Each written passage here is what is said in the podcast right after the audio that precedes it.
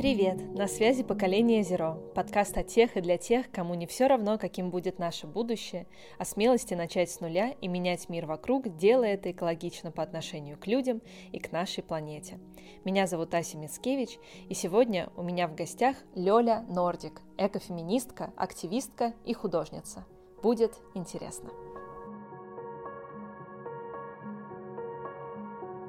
Партнер этого выпуска – бренд Levi's, который активно работает над тем, чтобы сократить собственный экологический след и неблагоприятное воздействие фэшн-индустрии на планету.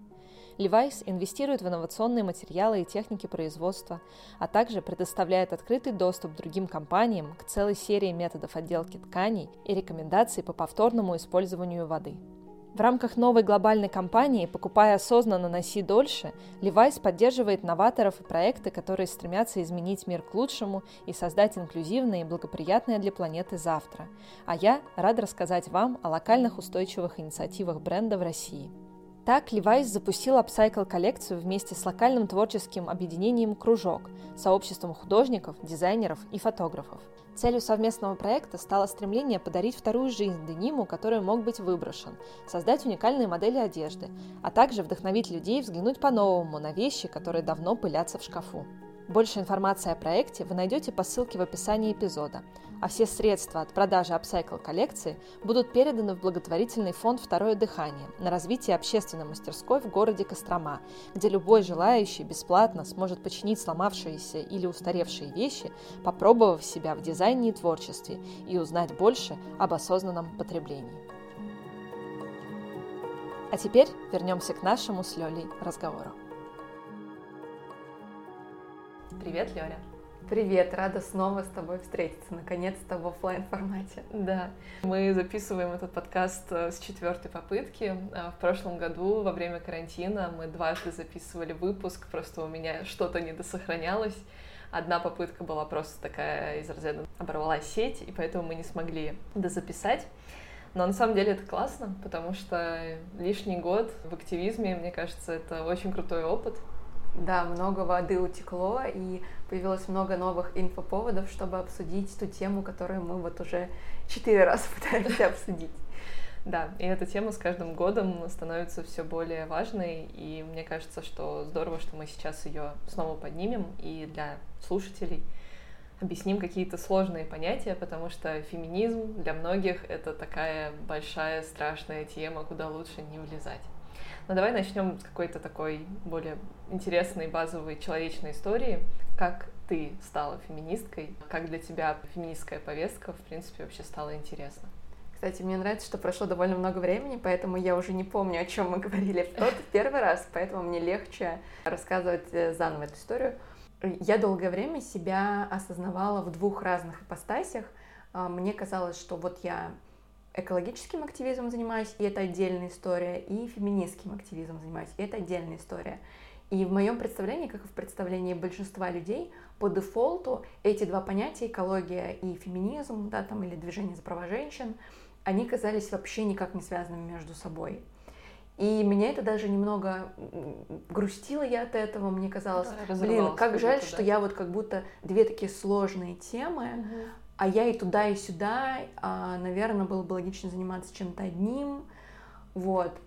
Но потом, чем больше я углублялась в изучение феминистской теории, там, гендерной теории, и в том числе а, изучала интерсекциональный подход, это подход, который учитывает пересечение разных видов дискриминации, в принципе, пересечение разных направлений философии, мысли, тем социальной справедливости — и я выяснила, что, оказывается, в феминизме среди многих разных направлений, которые в нем есть, есть направление экофеминизма. Mm-hmm. И как только я увидела, я подумала, так, я нашла э, то, что мне было нужно, и то, про что я просто не знала. Потому что тут тоже, мне кажется, важно подчеркнуть, что когда приходишь к какому-то феминистскому знанию, к этой теории, там есть разные уровни сложности. И то есть осознание каких-то базовых вещей, что да, там мы живем в мире гендерного неравенства, где мужчины и женщины занимают разное социальное положение из-за того, что общество устроено патриархально.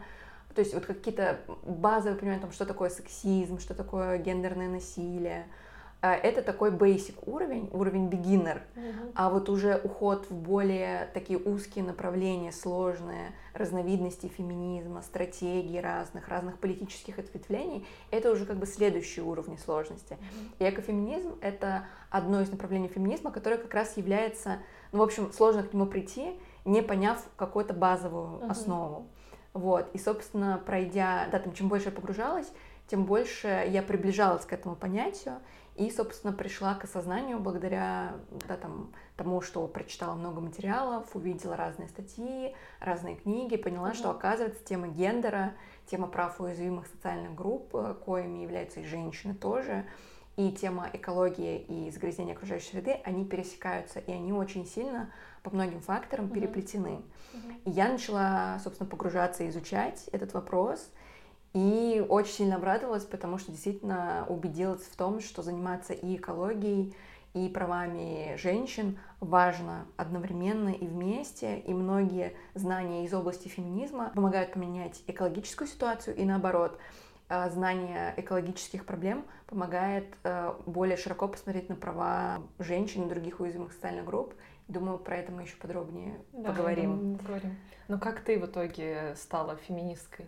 Я а, уверена, что ты не родилась такой. Ну да. В патриархальном-то обществе. Ну, Очень сложно родиться феминисткой, на самом деле. в патриархальной семье, в которой да. я жила, у меня довольно такая консервативных взглядов семья. Мне кажется, они были более либеральны, когда я была маленькая, но с годами становились все более такими консервативными. У меня довольно патриархальный отец.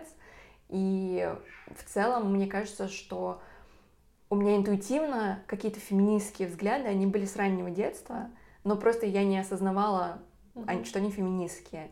И при этом, да, там, если я в раннем возрасте слышала слово феминизм, оно у меня было окрашено в какую-то негативную такую стереотипную краску, потому что, ну и в моей семье тоже ходили такие шуточки о том, что феминистки это вот в кавычках лесбиянки с волосатыми подмышками, которые ненавидят мужчин. Mm-hmm. Как будто это как бы что-то плохое быть лесбиянкой или иметь волосатые подмышки. Короче, вот какой-то такой образ, что это какие-то радикалки непонятные, которые непонятно чего хотят. И поэтому мне понадобилось какое-то время, чтобы понять, что я феминистка, и те ценности, которые я интуитивно разделяю, например, да, там то, что у людей вне зависимости от пола, гендера, там, не знаю, цвета кожи, вероисповедания должны быть равные возможности и права. И я всегда, опять же, очень чувствительно относилась к теме несправедливости, насилия, агрессии. А, мне это тоже всегда возмущало, вызывало какое-то чувство протеста. Но я это не увязывала тогда в голове, что это, ну, собственно, является феминистской такой повесткой. Борьба с насилием, борьба с агрессией, а, борьба с угнетением. В тот момент, когда я поняла, что все-таки я феминистка, это было, наверное, в начале моей музыкальной карьеры, если можно да, так сказать. Диджей. Да, я начинала диджеить, начала заниматься э, организацией вечеринок и сама выступала как диджейка. И я очень быстро поняла, насколько не одинаковое отношение к девушкам-диджеям и девушкам-музыканткам, и mm-hmm. к мужчинам, к парням. Потому что очень часто я сталкивалась с патернализмом, очень часто я сталкивалась с таким отношением, ой, да что вы, там, девушки-диджеи, ничего не умеете, ничего не знаете, просто хотите повыпендриваться, да, там, подкрутить задницей э, в клубе перед толпой. В общем, какое-то такое постоянное обесценивание потенциала, обесценивания каких-то возможностей и скиллов.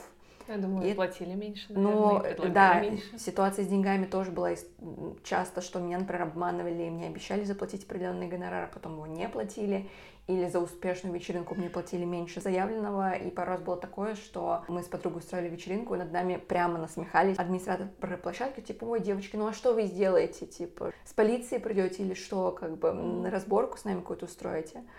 В общем, было откровенно очень недружелюбное отношение. Mm-hmm.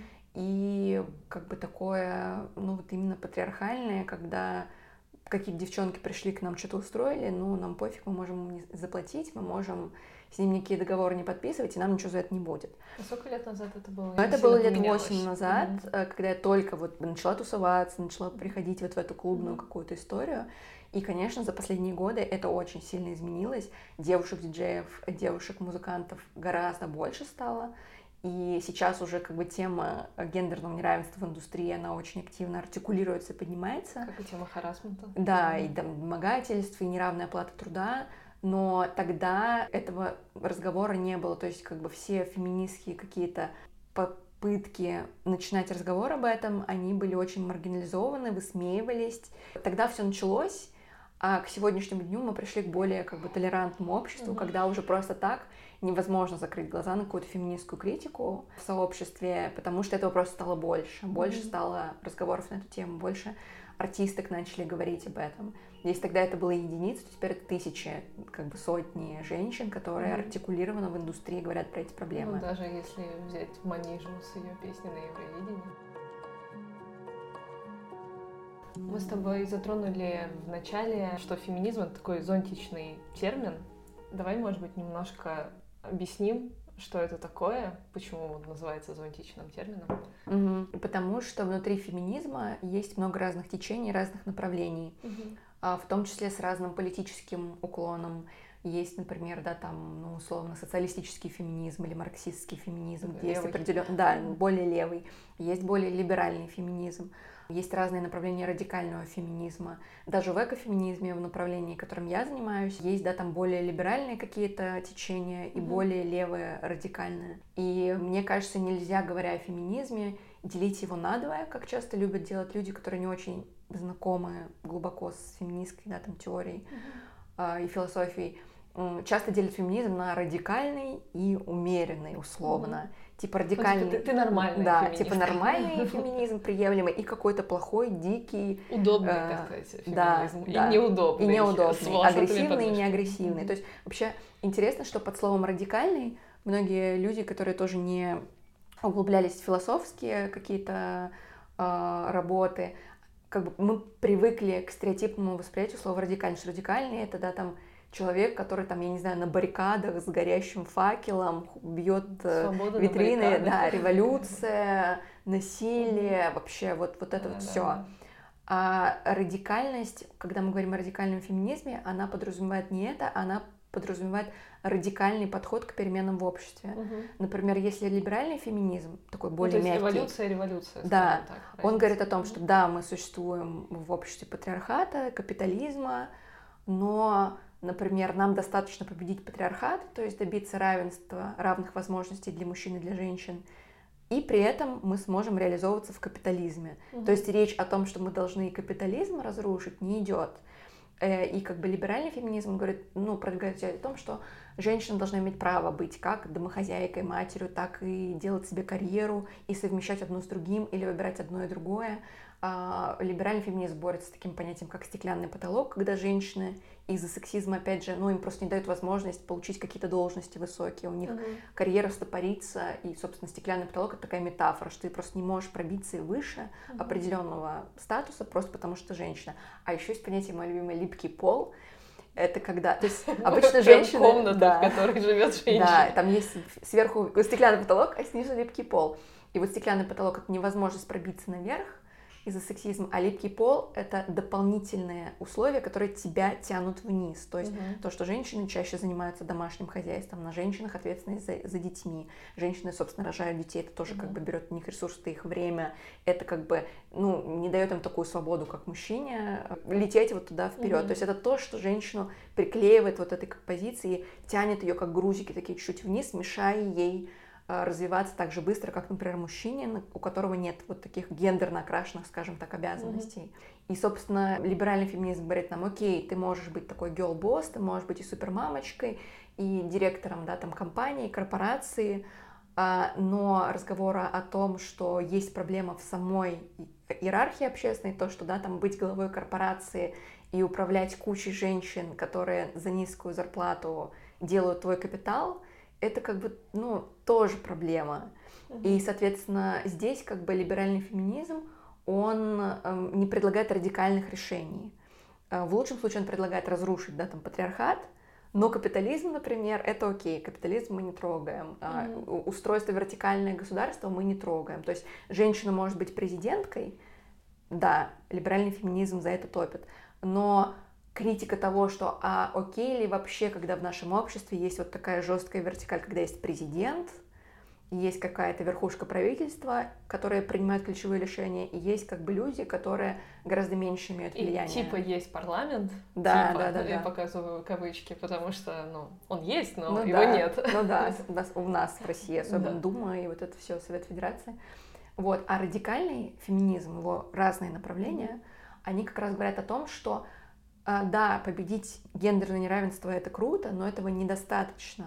Потому что даже если у мужчин и женщин да, там будут одинаковые права и возможности, вот именно в гендерном плане, Мгм. что мужчина и женщина вне зависимости от своего пола гендера могут достигнуть определенных высот, то все равно останется социальное неравенство, и будут более как бы привилегированные женщины и менее привилегированные женщины. И все равно будет угнетение и эксплуатация, потому что ну, основная вертикаль, она останется. Поэтому всегда будут женщины угнетены, э, какие-то до тех пор, пока мы живем в мире капитализма, то есть в мире вот этого экономического неравенства, этой вертикальной системы, где всегда есть бенефициары, очень маленькая такая группа людей на верхушке, и есть огромное количество людей, то есть вот эти, как любят говорить, 99%, за счет которых этот капитал зарабатывается, но при этом которые не получают и даже какой-то значимой доли вот того профита, который получают Мгм. люди наверху. Мгм.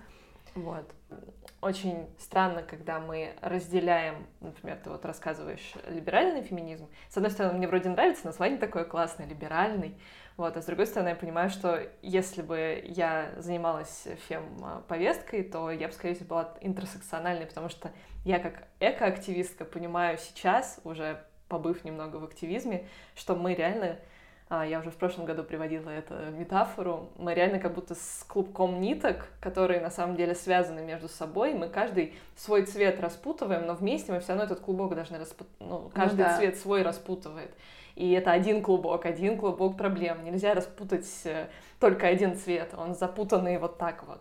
И поэтому, да, мне кажется, что круто, что ты объяснила, что радикальный феминизм, он не про жутких Да. каких-то людей, которые как на революции с огнем, там еще что-то, м, как в Париже любят, там крушат витрины и вот это все. Ну да, это про радикальные изменения, и вот про этот клубок, мне кажется, это правда очень яркая такая метафора, которая Мгм. помогает понять этот интерсекциональный подход, подход теории пересечений, когда ну да, мы действительно не можем решить только одну проблему, потому что она не существует в вакууме, и она вплетена в кучу других, и нам нужно распутывать это все со всех сторон. Более того, может быть так, что там на этом, ну вот просто мне тоже Да. нравится эта метафора, что на одной нитке, ну, вроде все понятно. Вот я сейчас сделаю это, и все будет хорошо. Да. Но потом бац, и оказывается, что на твоей нитке запутался кто-то, а может быть несколько цветов. И Да. ты такой просто стоишь и ждешь, ну, или ждешь, Мгм. или такой, ну ладно, давайте, может, я вам помогу. И в итоге вот как раз появляется там экофеминизм, который соединяет э, экологическую повестку и феминистскую повестку. Мне это еще тоже напоминает э,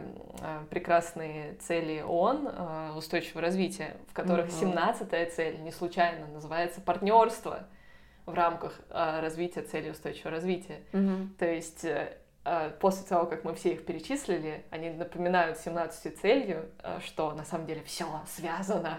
И Да. если каждая цель будет только себя решать, ничего не получится. Все равно Мгм. мы в итоге останемся, ну, может, чуть-чуть лучше, ты- по- поднимемся немножко вверх.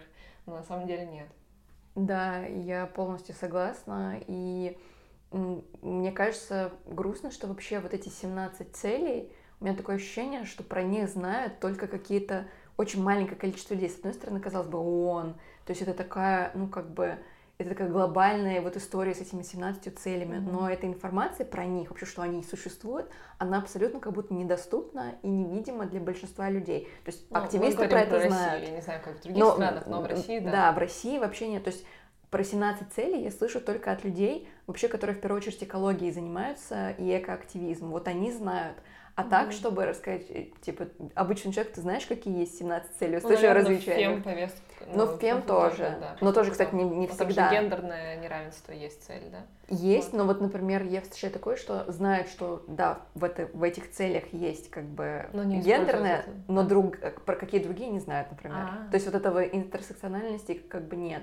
И эм, мне кажется, что даже в фем-сообществе недостаточно пока еще развит этот интерсекциональный подход. То есть все еще до сих пор, я это знаю по своему опыту, то, что я там, читаю лекции на тему экофеминизма, uh-huh. какие-то доклады, какие-то выступления у меня есть, и даже со стороны своих, да, там, коллежанок, у многих это вызывает такой очень свежий интерес, потому что у них почему, ну, как бы у них тоже, как и у меня в свое время, не связывались просто в голове вот эти две истории. Казалось, да, там экология отдельно, феминизм отдельно. То есть, мне кажется, у нас еще большой путь перед нами и огромное поле для исследования, mm чтобы включаться нам всем вот в это взаимодействие. У меня, кстати, еще вот, чтобы закончить, может быть, тему, зафиналить с интерсекциональностью, был очень классный пример. Я недавно начала работать с фондом Андрея Рылькова. Это фонд, который занимается проблемой антигуманной наркополитики, правами э, людей, да, там, имеющим разные зависимости и uh-huh. так далее. А в России с этим все очень плохо. Мы знаем, что огромное количество сидит людей, да, там, по 228 осуждено. Uh-huh. Вот. И они меня пригласили к себе, чтобы я им сделала, провела такой большой семинар на тему вообще гендера, феминизма, феминистской оптики. Uh-huh. А, и в свою очередь, я, когда изучала их деятельность, очень много узнала про проблему, например, женщин, которые находятся в разных зависимостях которые, да, там употребляют психоактивные mm-hmm. вещества, у которых есть разные заболевания с этим связанные, и насколько они вообще в ужасном уязвимом положении находятся в России, а тем более это могут быть там, мамы, и это могут быть матери-одиночки, это могут быть также пострадавшие от насилия женщины. И я понимаю, что у них огромное количество вот такой специфической гендерно окрашенной информации про этих женщин и какой-то свой подход, а у меня нет этих знаний, и я очень сильно обогащаю свою вообще оптику взгляда, когда получаю эти знания от них, от узконаправленных специалистов.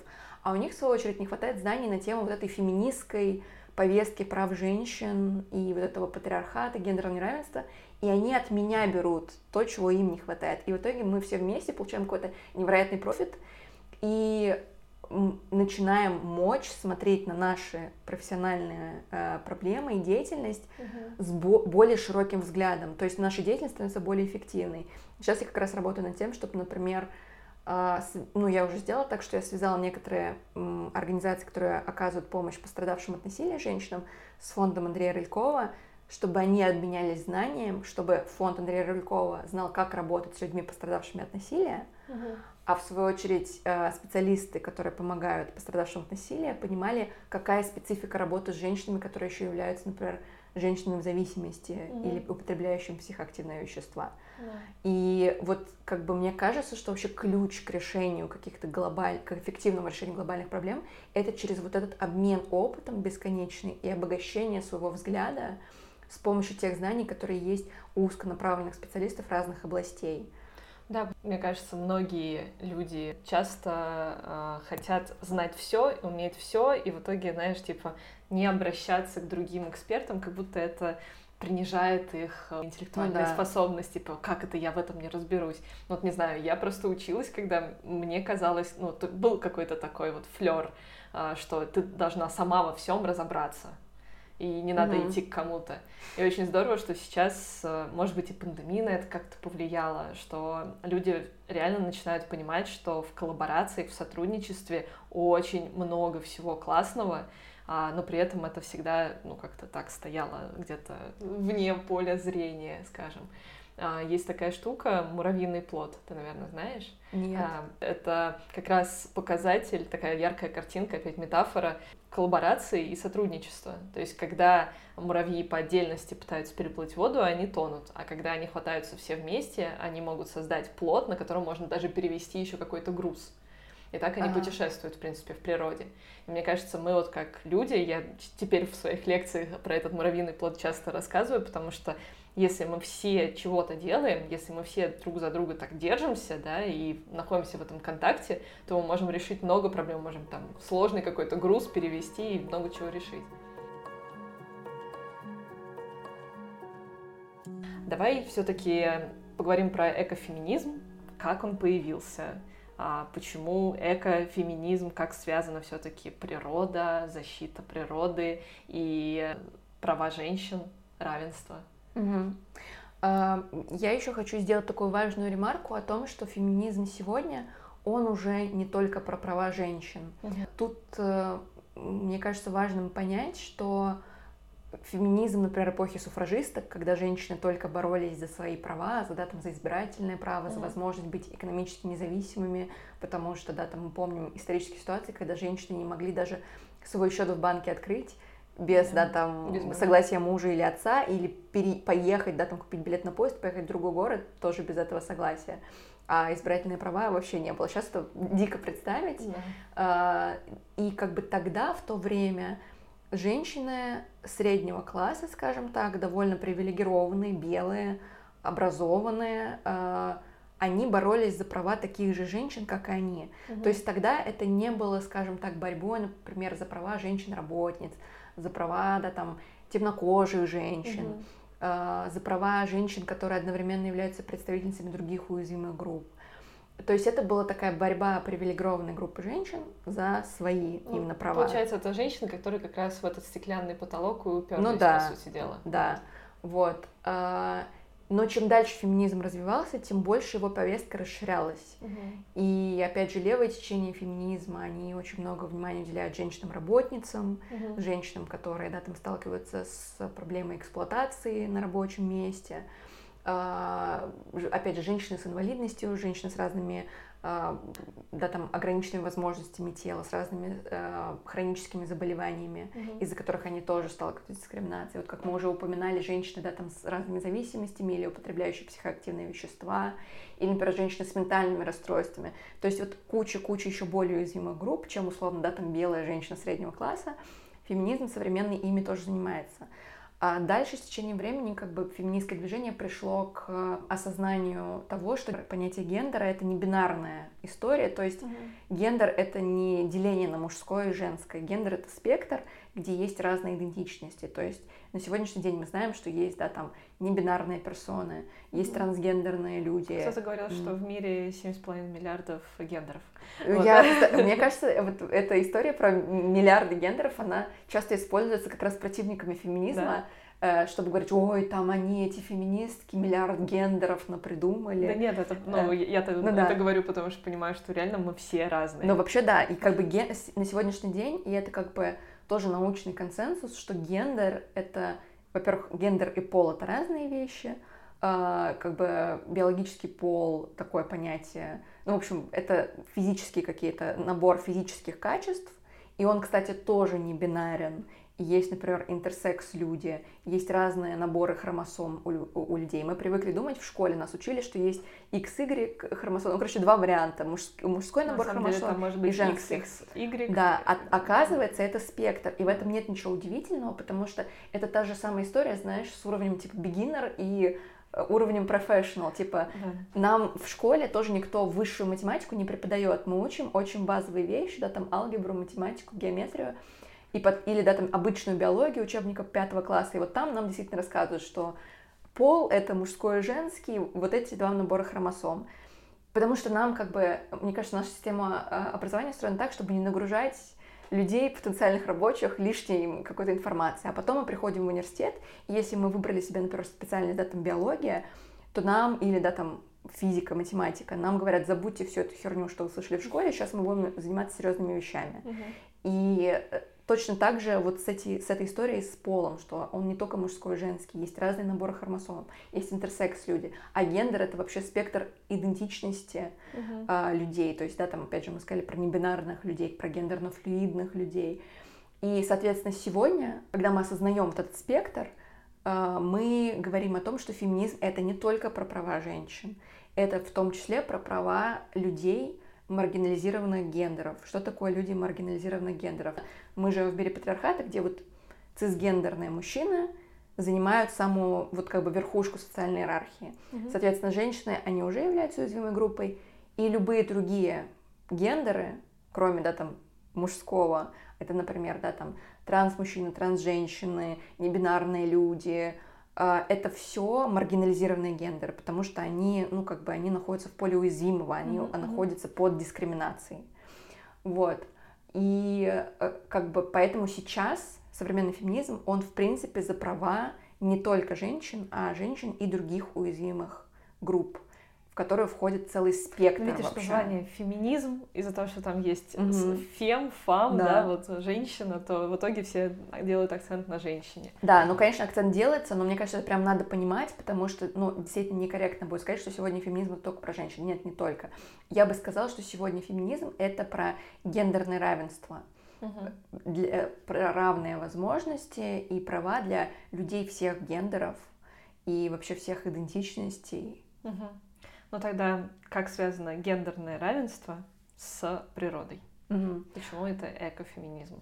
А, я очень, так как эта тема сложная, я постоянно, когда в очередной раз говорю о ней, думаю о том, как бы это все сказать проще, чтобы люди, которые, например, впервые вообще задумываются на тему феминизма и гендерного равенства, у них не закипела голова, они подумали, господи, что она несет, это слишком сложно и неочевидно. Я люблю приводить пример, начиная э, с обозначения того, кто сильнее всего подвергается, скажем так, испытывает на себе проблемы из-за климатического кризиса и из-за загрязнения окружающей среды. Ну, я и... скажу коренные народы. Да, в том числе коренные народы, но если еще более широкую группу взять людей, то это бедные люди. Mm-hmm. То есть чем беднее человек, а, чем он экономически более не защищен, тем больше он подвержен рискам в связи mm-hmm. с климатическим кризисом и загрязнениями. И дальше здесь идет такой мостик, что среди бедных людей подавляющее большинство, больше, да, там около 60%, или там две трети иногда говорят, это именно женщины. То есть женщины в экономическом плане, они гораздо беднее мужчин по всему миру. Угу. То есть подавляющее большинство бедных людей составляют именно женщины. Соответственно, женщины больше подвержены этим последствиям mm-hmm. тяжелым последствиям катастрофическим э, климатического кризиса и загрязнений. Приведу примеры, какие это могут быть последствия. Например, есть э, такая история, что есть такое понятие э, страны глобального юга, mm-hmm. в которых последствия климатического, ну то есть это южная часть нашей планеты, угу. в которых последствия изменения климата мы уже видим ну, довольно приличное количество э, лет в виде, да, там разных наводнений, цунами, оползни, штормы, вот это вот все, а, из-за чего уже, то есть природные катаклизмы, которые приводят к жертвам. Uh-huh. В этих странах глобального юга очень большая концентрация людей ну, в экономически нестабильном положении живущих, то есть бедных людей, uh-huh. которые работают фермерами, которые работают да, там, на разных плантациях, у которых, в принципе, в их странах тяжелая экономическая ситуация, соответственно, там бедных больше. И когда приходят эти катастрофы, которые в первую очередь влияют на южную часть нашей планеты, mm-hmm. потому что там вот это потепление, оно быстрее становится очевидным, yeah. они, соответственно, ну как бы страдают от этого. И ну, представим себе ситуацию, что ты, да, там, женщина, например, мать-одиночка, ты занимаешься фермерским хозяйством, и вдруг, да, там обрушивается сильная засуха на твой регион. То есть все, все вот это место, где ты работала, оно, ну, как бы, все абсолютно высыхает, ты mm-hmm. лишаешься работы, ты лишаешь, лишаешься доступа, да, там, заработка плюс доступа к каким-то первичным м, бытовым м, предметам, да, там, в виде воды чистой, еды, возможности как-то себя прокормить своих детей. А, либо это может быть какое-то, наоборот, наводнение mm-hmm. и цунами, когда просто твой дом смыло, у тебя ничего не осталось, и ты можешь еще и не выжить в этой ситуации. Сейчас, вот этим летом, мне кажется, человечество очень хорошо а, начинает понимать, что если раньше мы могли говорить, ой, да вот эти вот все глобальные потепления, это вот все там где-то в Шри-Ланке, в Индии, нас это не касается. Но что мы видели недавно? Наводнение на севере Германии, где смыло просто, ну, как бы несколько населенных пунктов, огромный автобан был разломан, сотни людей оказались пропавшими без вести. Это очень благополучная Европа, Германия, где живут люди, ну, обеспеченные, не бедные, имеют, да, там, какое-то свое, свое жилье, доход. То есть это такая благополучная Европа. Угу. И там мы уже видим последствия в виде вот такого вот внезапного стихийного бедствия. Потом Нью-Йорк, который этим летом из-за ливней там затопило метро, и весь ТикТок, Инстаграм был вот в этих адских видео, где просто затопленные станции метро.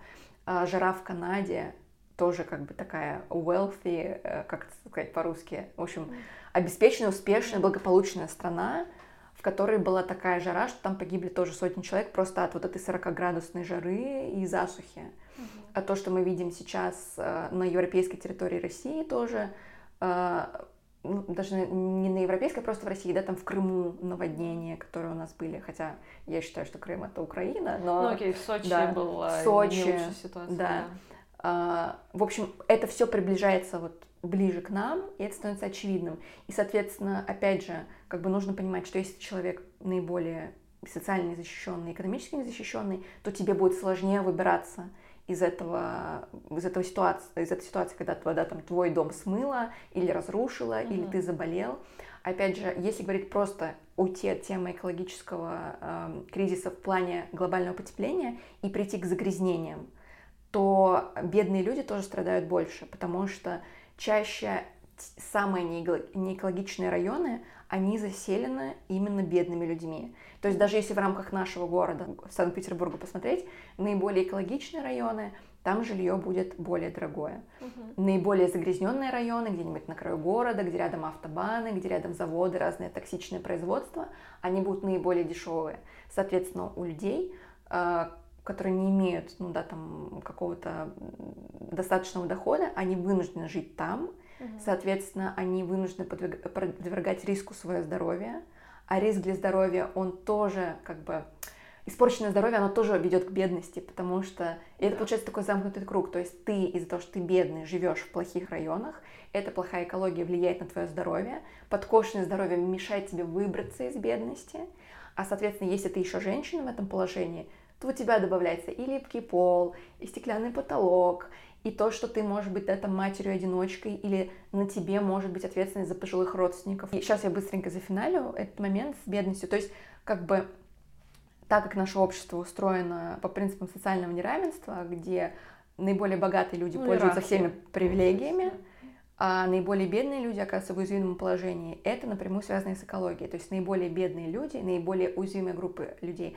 они всегда будут жить в наиболее загрязненных, небезопасных районах, и у них будет меньше доступа к ресурсам, чтобы спастись в кризисной ситуации. Например, гендерно окрашенное воспитание влияет на выживаемость женщин в ситуации экологических катастроф и природных катаклизмов. Например, если мы живем в патриархальном обществе, где девочек меньше учат карабкаться, плавать, прыгать. Не пачкайся, э, будь да. хорошей, спокойной, тихой. То когда придет, блин, наводнение, смерч или ополь, оползень у девочки, которую не учили лазать по деревьям, убегать, быть инициативной, карабкаться, развивать свои мышцы и мозг, чтобы реагировать на кризисную ситуацию, у нее будет меньше шансов выжить, чем у условно, да, там мужчины, который с детства учился вот этим просто навыкам выживания. Да, это то, что как раз случилось в Индонезии, когда да. случился потоп, и очень много женщин погибло. И не только и в Шри-Ланке это было, это в принципе случается везде. Даже вот новость про, по-моему, была то ли про Сочи, то ли про Крым, когда женщину с двумя детьми унесло тоже при вот, в открытое море из-за наводнения, из-за шторма. В общем, это всегда будет так. Опять же, есть такие уязвимые группы, как, например, персоны с инвалидностью у которых тоже понижается возможность, естественно, выбраться, а люди с инвалидностью, опять же, из-за своей инвалидности, они чаще более бедные, потому что государство не дает социальных гарантий, человек не может, э, не всегда может с такими вот, ну, ограничениями нормально зарабатывать и получать доступ, опять же, из-за вот этой вертикали, из-за дискриминации, из-за социального неравенства. Соответственно, это, ну, такая ловушка получается.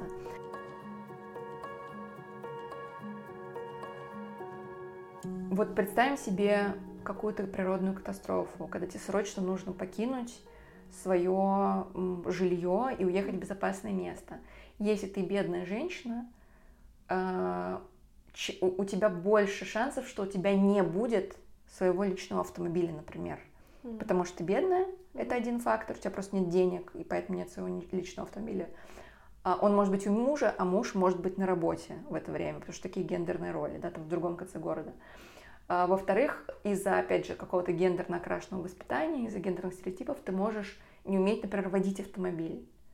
А, сейчас, ну, понятно, да, там в США все умеют водить. У них такая культура с 14 лет, мне кажется, все садятся за руль. Но в разных странах это по-разному. Uh-huh. И то есть получается, что ты, во-первых, ну, как бы лишаешься возможности себя спасти из-за вот этих, как бы, факторов. А во-вторых, у тебя также могут быть дома на твоем попечении еще другие люди. То есть пожилые старики или дети. И, соответственно, ты уже не можешь просто так выбежать из дома и побежать спасаться. ты ответственна за других людей, которых тебе придется спасать, что ваши шансы выжить тоже, ну и как бы твои лично уменьшает. А мужчина в это время, как бы, может быть, где-то в городе по своим делам, по работе, то есть у него как бы шансы выживаемости, ну, чуть побольше в этом плане. А, и вот это все огромный комплекс факторов, которые влияют. И, конечно, ужасно, что происходят эти катастрофы в Европе, но мне кажется, это поможет людям как-то немного проснуться и понять, что это больше не проблема каких-то стран третьего мира в кавычках. Хотя я считаю, что эти проблемы были важны, но, увы, реальность такая, что люди считают, что то, что происходит да, там на Шри-Ланке или в Индии, это нас не касается, и нам пофигу. Когда это начинает происходить рядом с домом, мне кажется, это должно начинать менять сознание людей, и люди должны понимать, что, ну, как бы, это коснется нас очень скоро, нужно быть к этому готовым, и нужно принимать те меры, которые помогут людям выживать и помогут им, ну, как бы не оказаться мертвыми просто из-за того, что угу. все наше общество держится на неравенстве, на гендерных стереотипах и так далее. То есть есть смысл бороться с этим социальным неравенством прямо сейчас, чтобы повысить выживаемость да, там, в будущем. Угу. И еще, кстати, есть такие исследования, которые показывают, что те страны, в которых больше женщин э, в парламенте, они принимают более экологически ответственные решения в своей политике. И, в принципе, политика этих стран, она более эконаправленная. Ну и ну, все решения скорее такие в долгую, более долгоиграющие. Long-term да, вот это да. вот подход. Да.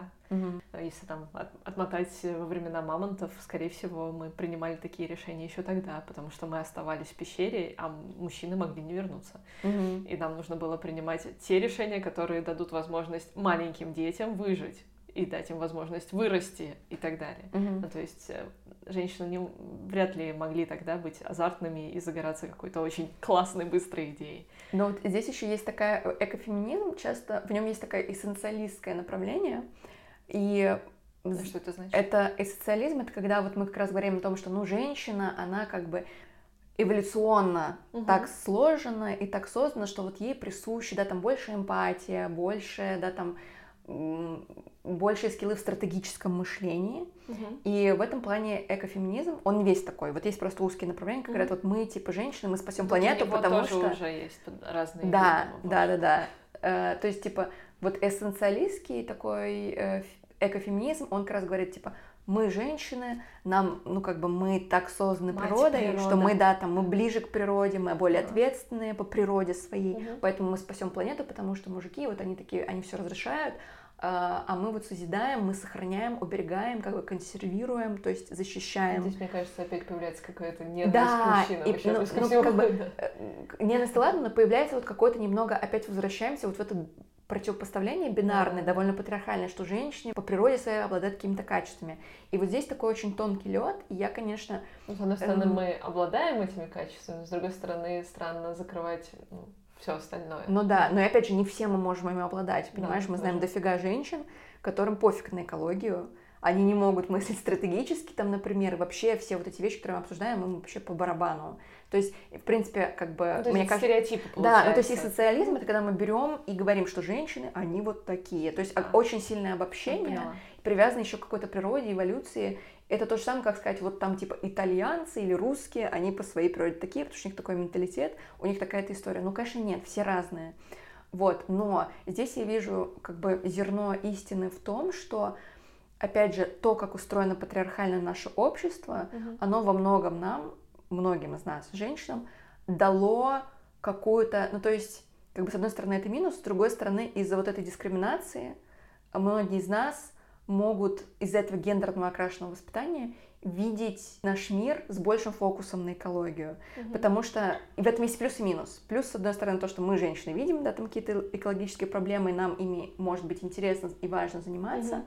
А среди мужчин, опять же, из-за гендерных стереотипов считается, что экология это что-то такое бабское в кавычках, это что-то не, ну, не мужское, что-то гейское вообще. Э, активистов это женщины. Да, да, да, да. То есть как бы опять же, это не вина того, что мужчины, они по природе такие, или женщины по природе другие, ну, а вина так. в том, что вот все природное, оно этим патриархальным обществом сконструировано в наших глазах как угу. нечто женское. Я помню, я когда, ну, только завела блог, э, у меня появился хэштег «Эко-рыцарь». Я назвала его «Эко-рыцарь», э, потому что хотела как раз вдохновить мужчин носить авоськи. Но практически сразу он стал гендер-нейтральным, наверное, через пару дней. Угу. Потому что ну, я поняла то, что неправильно давать хэштег только мужчинам, потому что это ну, как-то тоже разделяет. Есть ну, эко-рыцари, а есть то эко-рыцарки да. или что это такое. И в итоге я сказала, типа, да, конечно. Я просто сначала написала условия, что отмечайте своих мужчин, которые носят шоперы, придумывают какие-то способы и так далее. И мне тогда написали, а, а для девочек, типа, что будет? Mm-hmm. Я такая, ну ладно, тогда, значит, все могут отмечать. И в итоге у меня такой получился гендер абсолютно фри хэштег. Потому что реально мужчины как будто стеснялись доставать шопер. Это такая глупость, но это так, это так правда, было. Это и, ужасно. И, и статистика, и исследования показывают, доказывают твой тезис о том, что подавляющее большинство потребителей товаров с маркировкой эко, био, экологичных товаров это женщины. Угу. И из-за вот этих вот стереотипов о маскулинности и феминности многие мужчины, они, могут быть, и хотели бы пользоваться этими товарами, но у них в голове стереотип, что это что-то в кавычках бабское, в кавычках гейское, как будто это что-то плохое. То есть вот это вот mm-hmm. что-то немаскулинное. Mm-hmm. И это удивительно, и мне кажется, это очень плохо, и нужно разрушать эти стереотипы и говорить о том, что э, как бы осознанность в экологическом плане это не гендерная история, это история, мне кажется, скорее про, в принципе, про осознанность, про, хоро- про хорошее и плохое, про крутое и не крутое. Круто быть экологически осознанным, круто обращать внимание на проблемы окружающей среды. И совершенно неважно, кто то мужчина или женщина. Вот. И еще экофеминизм как раз говорит о том, что есть супер несправедливый факт, заключающийся в том, что ключевые решения на тему стратегических всяких вещей, экологической политики, да, там принимаемые в ООН, в разных странах, на верхушках, они принимаются в основном мужчинами. Хотя большинство тех людей, которые пострадают от экологических последствий, это будут в первую очередь женщины. И в наиболее уязвимом положении оказываются женщины. То есть, опять же, экофеминизм борется за то, чтобы женщины и другие уязвимые группы, которые mm-hmm. в наибольшей зоне риска находятся, они бы принимали активное участие в обсуждениях, у них была бы возможность на вот этом высоком уровне как бы разрабатывать какие-то идеи, предлагать какие-то идеи, активно участвовать в разработке стратегий международных, глобальных, mm-hmm. о том, как мы будем бороться с климатическим кризисом, как мы будем бороться с загрязнениями там, почвы, воздуха, воды и всего вместе. Вот. Но сейчас этого недостаточно, то есть как бы на низовом уровне активисток женщин много, но на уровне, да, там вот верхушки mm-hmm. власти мировой, mm-hmm. скажем так, женщин катастрофически мало. Слушай, а ты не знаешь, Грета Тунберг когда-нибудь про экофеминизм говорила?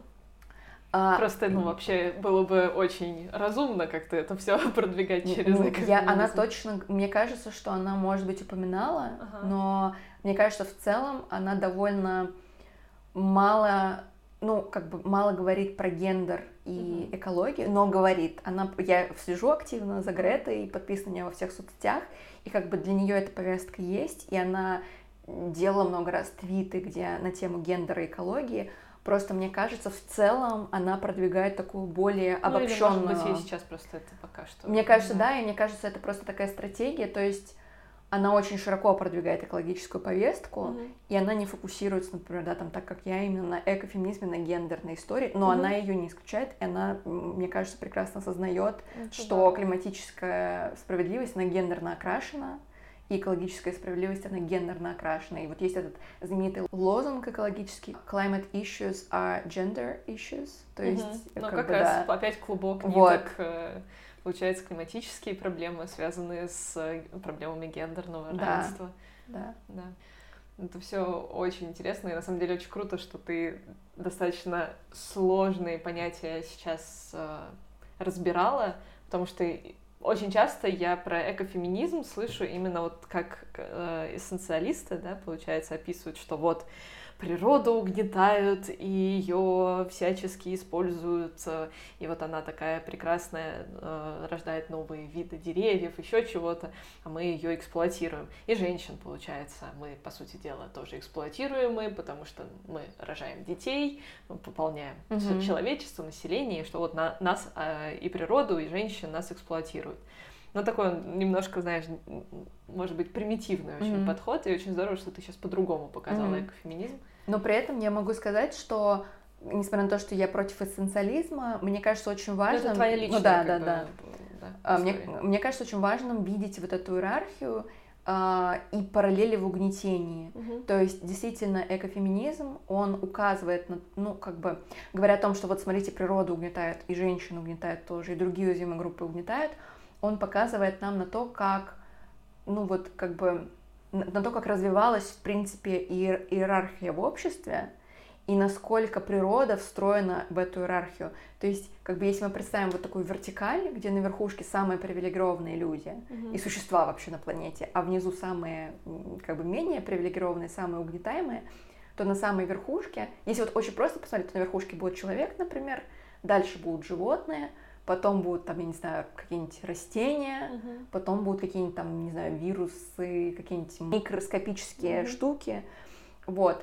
И экофеминизм показывает, что эта вертикаль, она как бы существует, она едина, но в ней эм, как бы гораздо больше ступенечек. И вот в этой огромной ступени человек, там тоже есть своя лесенка. Если на самом верху это, да, там условно белый, богатый, здоровый мужчина средних лет, угу. то ниже уже будут как бы женщины, белые, богатые, здоровые, ниже будут женщины не белые, не богатые, не здоровые, ну, и как бы нездоровые мужчины, как бы и вот так вот дальше, дальше, дальше это будет все спускаться. Реально как существуем на лесенках ну, да. Это тут уже такой ужас. И, и в этом плане тут как бы мне кажется, очень понятно, когда... И у меня еще есть такая красивая картинка, которую я показываю обычно на лекциях.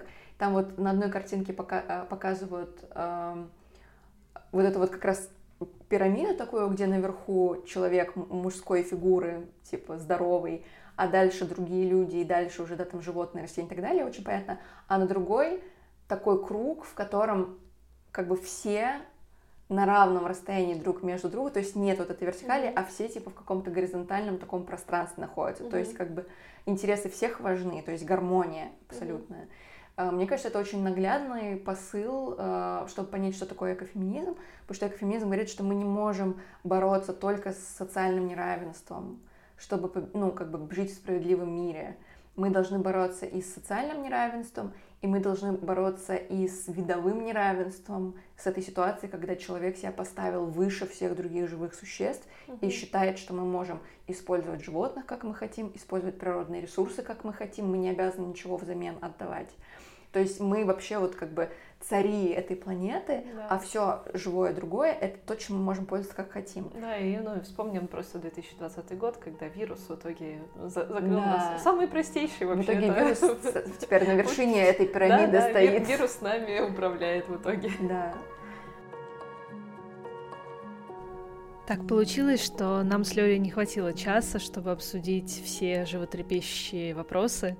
Поэтому я решила сделать второй выпуск, где мы с ней обсудим индустрию моды, политические преследования, а также почему она занимается активизмом.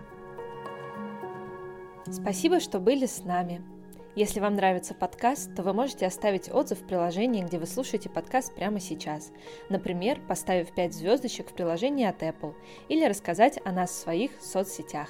Подписывайтесь и слушайте подкаст «Поколение Зеро» на любой стриминговой платформе. До встречи!